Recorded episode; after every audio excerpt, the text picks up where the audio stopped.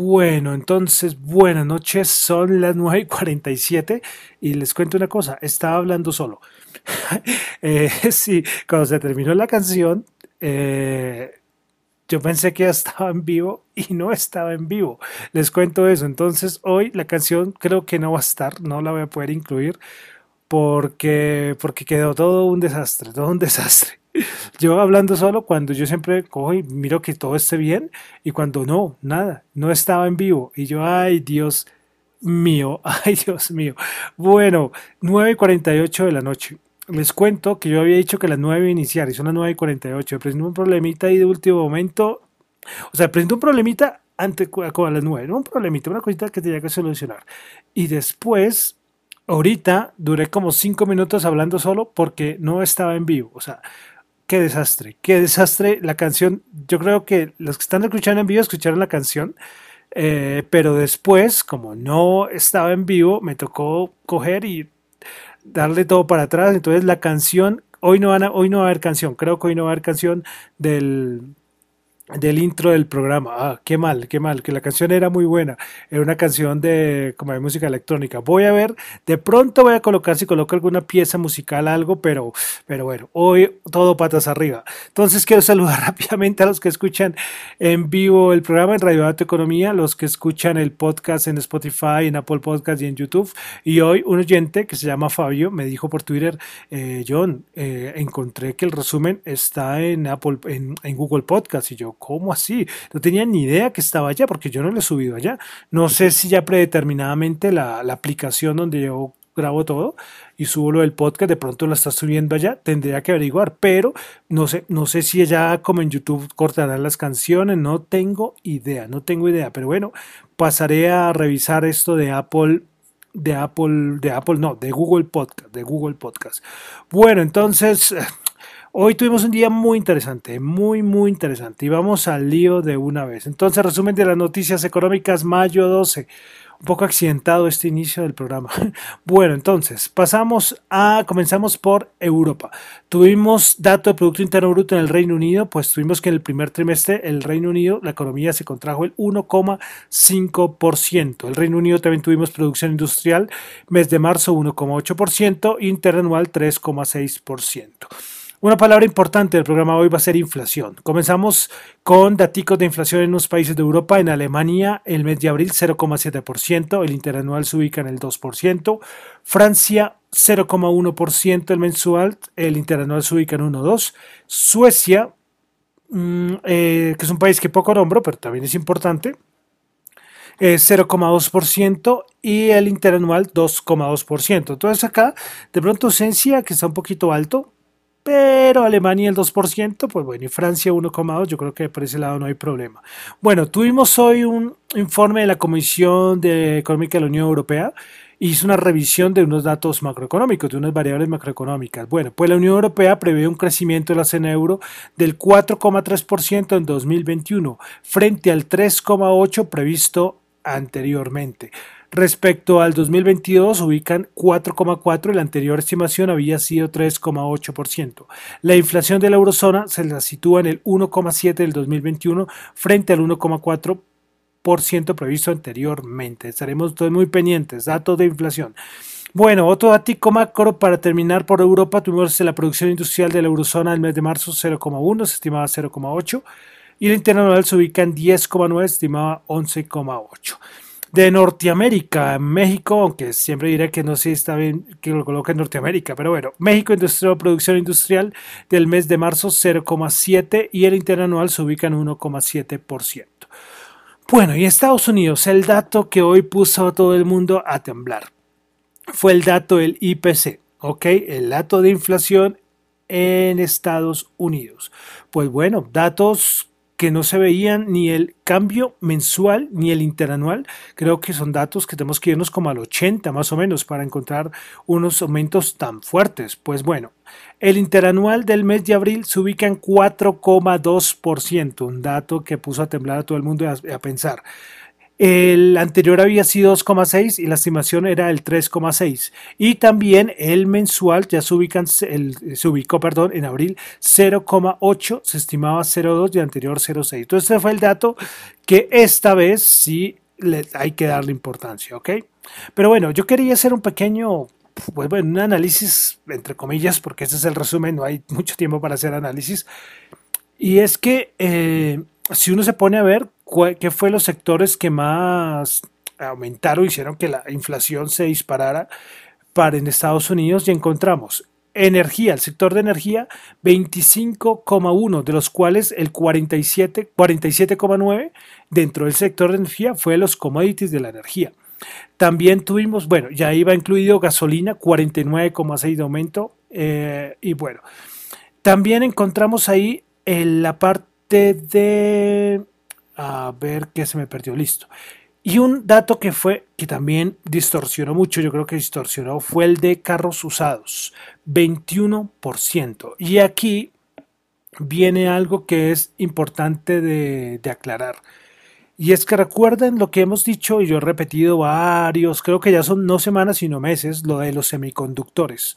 Lo de los semiconductores en el sector automotriz ha afectado muchísimo. Recuerden que yo les decía que esto iba a afectar los precios. Y bueno, hoy se vio reflejado. Pues claro, eh, el, proceso, hay problemas de producción de coches y hay gente que porque no ha subido, o sea, los carros nuevos salen pocos, ya han subido de precio. Y tras del hecho entonces la gente lo que hace es ir al sector de carros usados. Y hay unos que también dicen que es que también para repuestos lo pueden, estarán comprando carros usados. Entonces, claro, totalmente distorsionado este, este dato. Veremos entonces el otro mes cómo sale el dato, pero al día de hoy asusta, asusta, asusta, asusta y vemos que entonces todo el asunto de semiconductores afectando materias primas, petróleo, commodities afectando, ¿ok? Entonces, Importantísimo, importantísimo. Entonces, repito, 4,2%. Alimentos también eh, subió, subió 2.4. O sea, es que de acuerdo que les habíamos dicho de Coca-Cola, muchas empresas, es que todo, todo daba a la inflación.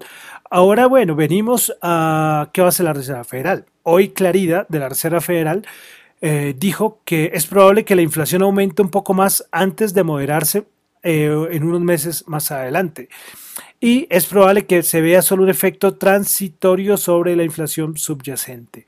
También claridad de la Fed respecto a todo este nivel de la inflación, es que Claridad habló después del que salió el dato.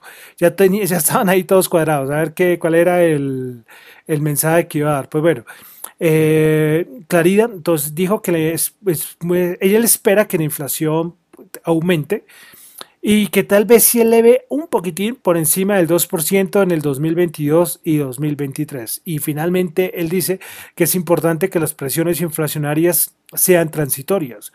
De todas maneras, si esto no ocurre, la Reserva Federal, como lo ha repetido millones de veces, tendrá todas las herramientas para esto. Entonces, es importante, es importante ver si esto es un dato totalmente distorsionado por, por ejemplo, la parte de commodities y la parte de carros usados, pero entonces hay una cosa importante y es que esto de los commodities, eh, no, estamos en un rally de commodities y esto no es que se va a solucionar en, semanas y lo de los semiconductores tampoco, entonces el contexto no da mucho para para que esto vaya a tener una bajada considerable. Aunque claro, 21% es un porcentaje importante, eh, lo comentó los carros usados. Entonces es un dato importantísimo, importantísimo, tanto a nivel macro, a nivel de mercados, en todo sentido. La inflación de los Estados Unidos.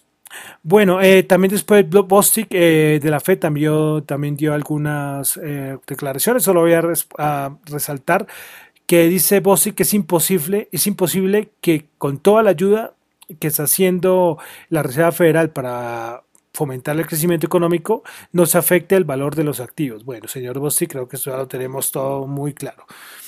Bueno, y es que paralelamente, tras de todo este dinero que hay en la economía, que también ha aumentado mucho el consumo, todo este lío de la inflación, recordemos que todavía está ahí en negociaciones el plan de infraestructura de Joe Biden. Y esto precisamente hoy se reunieron McConnell, se reunió Pelosi, todos los demócratas y republicanos a ver cómo se va a tratar. Y acá, acá para esto yo creo que los republicanos tienen, con todo lo que ha pasado con la inflación, tienen argumentos, ¿no? Con datos de empleos malos, que hay un montón, hay poca oferta de empleo y hay mucha demanda, es decir, hay varias, hay, o sea, es que no quiero confundirlos.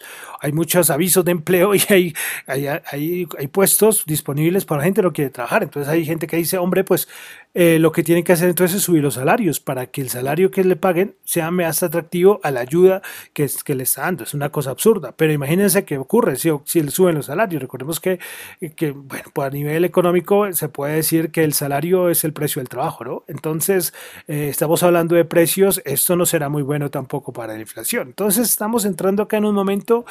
Eh, complicado, complicado y la Reserva Federal tiene que actuar. Y recuerden que muchos dirán, ¿y este por qué está hablando tanto de la, de la inflación de Estados Unidos? Hombre, es que esto nos afecta a todos, a todos, a todos, a todos, a nivel, por ejemplo, macroeconómico. Eh, ya ahorita lo vamos a ver en mercados, pero es que esto, por ejemplo, afecta algo llamado el dólar, el dólar estadounidense, ¿sí? Ahí les, ahí, ahorita ya lo tocamos otra vez en la parte de mercados. Bueno, entonces movidito lo de Estados Unidos el día de hoy. Eh, continuamos, bueno, de, Colombia hoy no, ayer dije mucho Colombia, de Colombia hoy tuvimos jornada de paro de nuevo, eh, quiero decir que creo, parece que, que fue muy pacífica, entre comillas, porque no puedo decirlo, porque hasta donde yo sé, más bien estuvo tranquila la cosa, a diferencia de los otros, y además yo creo que hay un agotamiento de las personas, ¿no? Ya tanta marcha, tanto saqueo, tanto vandalismo, eh, tanta marcha, aunque sea pacífica, aunque hubo también marcha anteriormente pacífica, yo creo que esto desgasta, todo esto desgasta, y pero bueno, entonces esperemos a ver, a ver si pasa algo, esperemos que no pase nada mayores y a ver si el gobierno llega al menos a algún avance con lo del comité del paro, aunque lo que está pidiendo esto del paro son unas cosas que, ay Dios, ¿sí? ahorita que hablábamos que en Estados Unidos la gente no quiere ir a buscar trabajo por las ayudas, aquí quieren algo similar, que acá sea como un salario mínimo para cierto sector de la población y ya, y listo, entonces la gente quién va a trabajar. Bueno, ahí queda la, la reflexión. Bueno, pasamos a los mercados. Ah, bueno, una cosita que podría decir también acá a Colombia, y es que hoy sale un dato, eh, que la informalidad laboral en economías emergentes es del 70%, según el Banco Mundial. Aquí en Colombia está alrededor como del que, el 49%. 70% en economías emergentes. Ahí dejo el dato. Bueno, vamos a pasar a los mercados. Eh, hoy tuvimos como unas estimaciones que siempre hace la IAP respecto al petróleo. Pues bueno, eh, a ver, listo. Entonces, eh, la IA pues cortó la demanda por petróleo para el año 2021 y ahora lo ubica en 5.4 millones. Eso quiere decir que la recortó en 270 mil barriles por día. También cortó la demanda de petróleo en Europa, la recortó en 320 mil barriles, en las Américas en 515 mil barriles y en la India, que recordemos así como eh, la OPEC también está preocupado, también la IA, IA, también ve que la, caída de la demanda en la, por de petróleo de India cae fuertemente, 630 mil barriles por día. Eh, bueno, eh, bueno, eso lo hace para el segundo trimestre del 2021. Las anteriores habían sido para el primer trimestre. La de la India, complicadísimo, es complicadísimo eso allá, complicadísimo. Por lo del COVID. Bueno, eh, hoy también tuvimos estimaciones, no, inventarios de petróleo de la EIA. Se estimaba una caída de menos, una caída, perdón, de menos, no, de una caída de 2.100.000 barriles, fue una caída de 426.000 barriles para esta semana. Bueno, vamos a pasar a los mercados.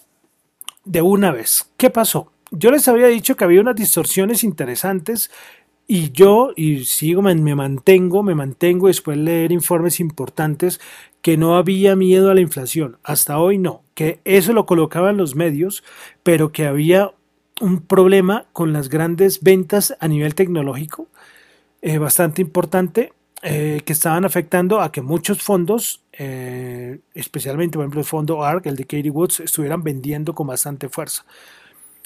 Pero entonces, eh, ¿qué pasó? Puede ser ahí, ahí sí puede ser que podría ser motivados por todas las, por de pronto expectativas de inflación, de pronto algunos agentes, pero también porque la tecnología ha subido mucho, de pronto porque los sectores que ahora van a, ir, van a ser parte de la economía ya que se vuelve a abrir, entonces eso no hacen parte del Nasdaq ni de este sector, entonces esto no importa, entonces vendamos. Pero yo les decía, hay un indicador que era muy, pero muy, muy, muy importante. Eh, había un indicador que era muy importante para saber el miedo a la inflación y que era la rentabilidad del bono a 10 años. Yo les decía, yo lo coloqué otra vez en Twitter, que cuando este, este rentabilidad del bono de los 10 años eh, mostrara unos fuertes, unas fuertes subidas, es que en verdad ya había alguna preocupación por la inflación. Y hoy, pues hoy salió el dato fuerte de la inflación y claro, la rentabilidad del bono se, se, se, fue a, al, al 1,69, alcanzó a estar. Entonces, claro, esto ya generó, se unió todas las distorsiones que había dentro del mercado con un miedo a la inflación. ¿Y por qué un miedo a la inflación? Pues aquí aparece una de mis palabras favoritas que es el tapering. Pues claro, cuando si la inflación no se controla, bien lo decía Claridad la Reserva Federal, si la inflación no se controla, pues lo que tiene que suceder es que tienen que subir tasas de interés y tienen que recortar liquidez en la economía. Esto pasa normal, esto no es ningún misterio, claro, y al mercado le asusta esto. Entonces, pues eso fue lo que pasó. Y ahora sí vamos a entrar a los índices, caídas muy fuertes. El Nasdaq 100 es el que peor la está pasando. El Nasdaq, el Composite y el 100, la está pasando muy mal a nivel técnico. Es decir, los que no saben qué es nivel técnico son la rayita, recuerden. Nivel fundamental son analizar el mercado, las empresas, estado financiero. A nivel técnico, cuando usted ven esas, esas, esas gráficas que uno le dice de velas, esas barritas, eso es gráfica de vela. Entonces, eso también da información importante. A nivel fundamental, muy mal. Y a nivel técnico, el Nasdaq también complicado, unos niveles que son importantes. Veremos a ver si ocurre un rebote, pero la situación eh, no está fácil, ¿eh? no está fácil porque no estamos en 2020, no, estamos en el 2021 y se sabía que la inflación en algún momento iba a asustar. Y hoy asustó y con bastante fuerza. Bueno, el Nasdaq 100, principales ganadoras, CAG 4,1%, Insight 2,1% y Intuit 1,2%. Principales perdedoras tuvimos Apple Material menos 7%, Expedia menos 6%, Lamb Research menos 5,8%. Bueno, el SP500 que no quiere perder los 4.000 puntos, cerró en 4.063, bajó 89 menos 2,1%. Bueno, vamos a ver las principales ganadoras. Tuvimos a Norton Life Look 7,1%.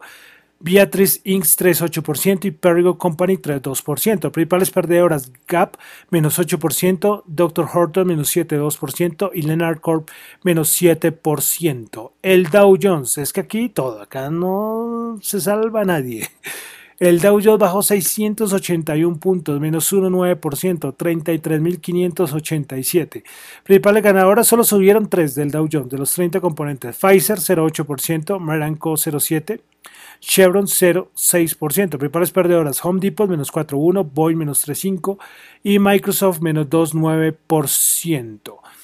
Listo, vamos a la bolsa de valores de Colombia. El Colca bajó 6 puntos, menos 0,5%, 1.285 puntos. Principales ganadoras con concreto 5,6%, el Cóndor 3%, Terpel, menos, Terpel 2,7%. Principales perdedoras, Grupo Sura Ordinaria 3,2%, Celsia 3, menos 3,1% y Grupo Argos Ordinaria menos 2,1%. El petróleo Brent 69 subió 0,4%, WTI 65,8 subió 0,5%. El oro 1815 bajó 22. Recuerden que eso de sube la rentabilidad, esta vez por causa de la inflación, baja el oro, sube el dólar. Recuerden todas esas esas movidas de cuando subía rentabilidad, ya algunos la, la, entienden. ¿Qué sectores podrían beneficiarse? Una vez les digo, pues se supondría, hay veces que Vinemos por el caso del sector financiero, por la parte de subir rentabilidad, pero bueno, esto sería un análisis aparte porque no quiere decir que siempre funciona así, ¿no? Los mercados van cambiando y no es que pase algo inmediatamente pase B, no necesariamente, no necesariamente, pero sería interesante. Y además hoy se vio, por ejemplo, el IBEX, que es el índice, que el índice español, el índice más importante de la bolsa española, Creo que hoy terminó con subidas. Los que tengan bastante sector bancario tocaría chequearlos y estar vigilando en algún momento que si sigue subiendo la rentabilidad. Entonces eso fue lo que tuvimos. Entonces, mercados emocionantes, emocionantes el día de hoy, bajadas cuando las cosas se empiezan a caer. Eh, eh, todo el mundo empieza ahí a, temblar y analizar, y porque cuando todo sube, todo es felicidad, todos son sonrisas, todos, oh, sí, pero en las bajadas es cuando se, se, se, ¿verdad? se demuestra ver qué clase de operador los que están en los mercados que eres, ¿no? Y esto es importante, es importante saber eh, cómo es la reacción ante las bajadas. Pero bueno, pero para completar el día, todo iba de cierta manera, pues bueno, las bolsas cayeron, el, el, Dow Jones perdió 680 puntos, bla, bla, pero después, en las horas como a las, ¿qué hora era? Como a las 5 de la tarde, ya no me acuerdo, pues salió Elon Musk a decir que ya no iba a aceptar más Bitcoin como parte de pago. Y de una vez aquí entro a ver el Bitcoin. Sí, pues cuando yo vi el, el donde iba la bajada, eh, creo que no había salido, si no estoy mal, no había salido la noticia. Por eso es que no he dicho cuánto va el Bitcoin. Porque después vino la bajada, wow, Elon Musk ya no va a recibir Bitcoin como parte de pago de los Tesla, las criptomonedas ahora sí van a morir todas, a cero todo. Y, y, lo que me dio más risa fue la excusa de Elon Musk, un asunto ambiental, una cosa, jolín, o sea, de verdad que, que, que uno dice, Dios mío, o sea, ¿y este qué? O sea, varias cosas. Antes sí le servía, ¿no? Antes sí le servía el Bitcoin y, no veía todo este problema. Y ahora sale con la excusa, después de no sé cuántos meses, pues todo lo que ha ganado este señor, a colocar la parte ambiental y no sé qué cosa. Yo, Dios mío. Y esto que defienda el Dogecoin. Aquí voy a decir un poco técnico, y es que las, las criptomonedas se pueden se minan, las criptomonedas se minan, así como el oro, la gente va a las minas y saca oro, pues las criptomonedas también se minan. Entonces ustedes van a ver eh, unas computadoras o unas cosas llenas de lucecitas. Si ustedes ven videos de minería de Bitcoin, eh, ustedes ven un montón de lucecitas, un montón como de maquinitas encendidas. Pues eso es una forma de, minar criptomonedas. Hay otra que no requiere tanto hardware. ¿Ok? Pues bueno, ¿por qué digo esto? Porque es que eh, el señor Elon Musk dice que que la minería eh, pues, eh, consume mucha energía y esto es poco sostenible para el medio ambiente y bueno, todo esto, pero eso no es tema de acá, esto es la excusa que dice él, pero él tanto que defiende su Dogecoin me pareció interesante, es porque el Dogecoin, también que yo lo he nombrado acá, eh, es que sale de esa de, de, la red de la blockchain de Bitcoin.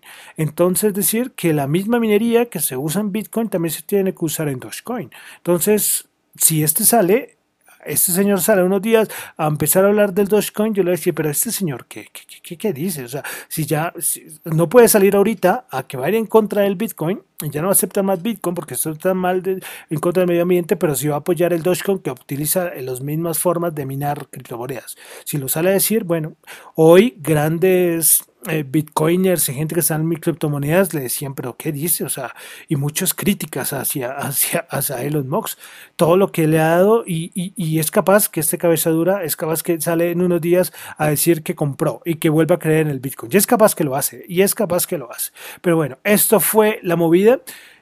Cuando había visto de reojo, estaba por los 49 mil dólares el Bitcoin. Bueno, en este momento va en 50 mil dólares. Eso les cuento, va en 50 mil dólares, bajada, bajada de cuánto, bajada como de 6 mil dólares más o menos, a diferencia del precio de ayer. Y eso es lo que está pasando con el señor Elon Musk. Entonces, como les digo, hemos tenido un día movedito. Yo creo que está largo el programa porque es que hemos tenido muchas cosas. Pero bueno, dos cositas aparte de, de criptomonedas, de todo este mundo cripto, apasionante porque es una cosa nueva. Yo que les digo, eh, yo les digo a la gente que es que esto es algo muy nuevo. Eh, es que esto tiene 13 años, es una cosa recién salida y es una maravilla cómo cada ciclo va avanzando, va apareciendo unas cosas nuevas. Bueno, yo ahí lo dejo. Mm, estoy pensando en hacer alguna cosita ahí de criptomonedas para ayudar a nivel de educación y, pero por ahí eso está en proyectos. A ver, a ver de pronto si lo saco a nivel de podcast algo. Pues ahí lo estoy analizando. Ahí lo estoy analizando. Ya les contaré. Pero bueno, les iba a decir dos noticias que me desvío el tema muy fácil. John, ¿qué te pasa? A ver, céntrate un poquitico. Porque eso se hace muy largo. Y es que dos noticias del mundo de las criptomonedas relacionadas. Bueno, hoy volvió a salir a la. Eh, bueno, tres noticias. Eh, lo de la Libra, lo de la Libra la criptomoneda de Facebook, ¿recuerdan? Que es como un stable, un stable coin. Pues hoy ya tuvo unas ayudas. Diem, recuerden que no se llama Libra, sino se llama Diem, D-I-E-M, pues eh, hoy el Banco of America también analizó lo de Libra y Libra Facebook, Diem, le había ya dicho que ellos ya aprovechando el boom que está teniendo las criptos, no se iban a quedar atrás y que iban a sacar adelante su proyecto. Voy a averiguar un poco más y les cuento. Otra cosita, MoneyGram eh, dijo que le va a permitir a los clientes comprar Bitcoin a través de sus puntos de venta en Estados Unidos. ¿Cuántos puntos tendrá MoneyGram? Muchos. Bueno, y finalmente algo que no tenía ni idea, y es que eBay, ya saben que es eBay, como el Mercado Libre de Estados Unidos, aunque Mercado Libre, bueno, es diferente, es un poco más grande, aunque el Mercado Libre ha crecido mucho, pero eBay, que yo creo que ya todos lo conocen, pues va a empezar a, introducir subastas de NFTs. ¿Recuerdan lo de los NFTs? Eh, pues también que uno va a poder comprar NFTs en eBay. No tenía ni idea, me sorprendió esta noticia. Listo, bueno, y para finalizar, tasa representativa del mercado 3.735 subió 32. Entonces, estoy cansado. sí, sí, sí, hoy fue un día movidito, movidito, movidito. Eh, listo, entonces ya con esto terminamos por el día del resumen de las noticias económicas del día. Recuerden que estos son análisis y reflexiones personales. Esto no es para nada ninguna recomendación de inversión. Y bueno, ya no digo más, me voy a despedir. Mi nombre es John Torres, me encuentran en Twitter en la cuenta arroba Chu y en la cuenta arroba Dato economía. Muchísimas gracias.